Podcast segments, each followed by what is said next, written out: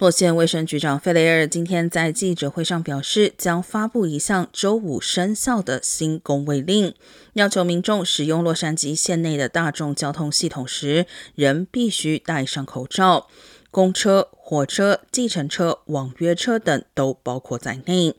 同时，在任何室内大众交通转运站，如巴士总站、机场等，也要求旅客戴上口罩。这项举措是在口罩令遭到取消，而 CDC 表示戴口罩仍是必要的防疫措施，以及司法部就此提出上诉后，